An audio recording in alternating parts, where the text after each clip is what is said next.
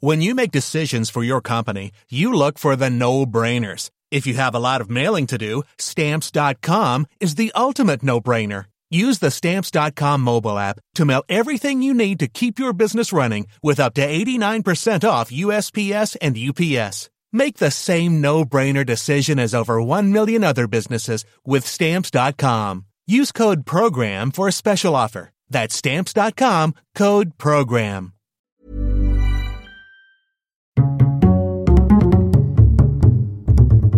Culture G, Cultivez votre curiosité. le radeau de la Méduse. Que vous soyez féru d'art ou pas plus que ça, ce nom ne vous est certainement pas étranger. C'est celui d'une peinture à l'huile sur toile réalisée entre 1818 et 1819 par Théodore Géricault. C'est l'une des plus grandes œuvres du romantisme français et elle est exposée au musée du Louvre à Paris. Alors dans cet épisode, je ne vais pas seulement vous parler du tableau, mais de l'histoire qui se cache derrière cette toile, car il se trouve qu'elle est inspirée d'un fait divers tragique qui a bouleversé la société française de l'époque. Quelle horreur L'histoire de ce tableau est d'abord celle d'un peintre en quête d'inspiration. Géricault, alors âgé d'à peine 26 ans, veut réaliser une œuvre immense, spectaculaire. C'est alors qu'il découvre l'affaire de la Méduse dans les journaux. Il s'agit du naufrage d'une frégate au large de la Mauritanie survenu le 2 juillet 1816. Le peintre se passionne pour les circonstances de cet accident et les récits des rescapés. Il décide donc que sa toile racontera cette catastrophe maritime. C'est lui qui décide. Alors revenons sur l'histoire de cette catastrophe. La division du Sénégal, dont fait partie la Méduse ainsi que trois autres bateaux, est envoyée en juin 1816 pour reprendre possession des comptoirs et établissements que la France possédait dans cette région avant les guerres de la Révolution et de l'Empire. Lorsque la Méduse approche de la côte africaine, son commandant, du roi de Chaumaré, qui est d'une incompétence abyssale, se trompe sur leur localisation. Il est persuadé d'avoir dépassé le banc d'Arguin dont les hauts fonds sont redoutés de tous les marins. Dans la matinée du 2 juillet, il met donc le cap vers le sud-est, croyant se diriger vers l'embouchure du Sénégal. Lorsqu'il s'aperçoit de la méprise et du danger qu'il fait courir à son navire, il donne l'ordre de changer de cap. Mais trop tard, la frégate percute un haut fond de plein fouet. Elle reste immobilisée malgré les manœuvres des marins et n'est déplacée que trois jours plus tard à la force d'un violent orage qui l'envoie se fracasser sur les récifs. Il n'y a pas assez d'embarcations pour évacuer les quelques 400 marins, soldats et passagers. Les naufragés construisent donc un immense radeau en assemblant des bouts de massier et des planches avec d'énormes cordages. Les six autres embarcations devaient ensuite le remorquer pour rejoindre la terre ferme. Le problème, c'est qu'environ 150 personnes sont entassées sur le radeau. Cela en fait du monde, et cette foule est effrayée et agitée, tant et si bien que les cordages qui les relient au radeau se rompent ou sont volontairement coupés. Sur ce point, le mystère reste entier. Personne ne sait rien, personne n'a rien vu. Abandonnés alors sur ce radeau de la Méduse, les naufragés vont vivre un véritable enfer. Il faut imaginer le manque de place, le soleil, la faim, la soif et l'ivresse. Car oui, il ne reste plus que des barriques de vin pour se désaltérer. C'est un couteau qui fait débarder le vase.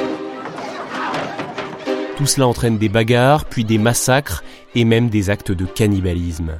Le peintre Géricault immortalise le moment culminant de cette tragédie en peignant des rescapés sur un radeau étroit, des morts mis en lumière et des vivants accrochés à un espoir infime, symbolisé par la minuscule silhouette d'un navire au loin. Parce que oui, après avoir dérivé pendant 13 jours sur ce radeau de fortune, les derniers survivants finissent par apercevoir au loin le navire qui les sauvera. Il s'agit de l'Argus, faisant aussi partie de la division du Sénégal. Comme on peut s'en douter, ce naufrage a fait grand bruit en France à l'époque. Sur les quelques 150 personnes qui se sont entassées sur le radeau, 15 seulement ont survécu. Ce qui fait aussi scandale, c'est l'incompétence avérée du commandant du roi de Chaumaré. Il n'avait pas navigué avant cette expédition depuis plus de 20 ans et il avait vraisemblablement été choisi pour sa sympathie envers la monarchie et les services qu'il avait rendus sous l'Ancien Régime.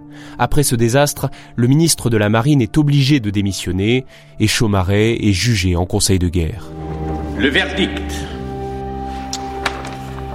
Pour l'abandon du radeau, M. Duroy de Chaumaret est déclaré non coupable. Pour l'échouage de la Méduse, M. Duroy de Chaumaret est déclaré coupable. Condamné à être cassé de son grade et déclaré inapte au service. Pour tous ces motifs, il est condamné à trois ans de prison militaire en tel lieu qu'il plaira à Sa Majesté d'ordonner. Géricault, de son côté, a fait des recherches approfondies sur ce drame avant de commencer à peindre. Il a rencontré et écouté notamment les récits de deux survivants, Alexandre Coréard, l'ingénieur géographe de la Méduse, et Henri Savigny, le chirurgien du bord. Puis il a fait construire une maquette grandeur nature du radeau dans son atelier. Il a été jusqu'à récupérer des restes humains dans un hôpital, bras, pieds, tête, des membres dont il observe longuement, attentivement la décomposition, afin de réaliser la représentation la plus authentique possible des différents aspects de la chair des cadavres. Après une année entière de travail acharné, Géricault achève son œuvre, un tableau de 5 mètres sur 7, le radeau de la Méduse. Merci d'avoir écouté cet épisode et merci à M. Alia qui a proposé ce sujet dans un commentaire sur YouTube. Si vous le souhaitez, vous pouvez vous aussi proposer des idées de sujets dans les commentaires. N'hésitez pas également à vous abonner, à mettre un like ou 5 étoiles sur Apple Podcast et Spotify. À très bientôt!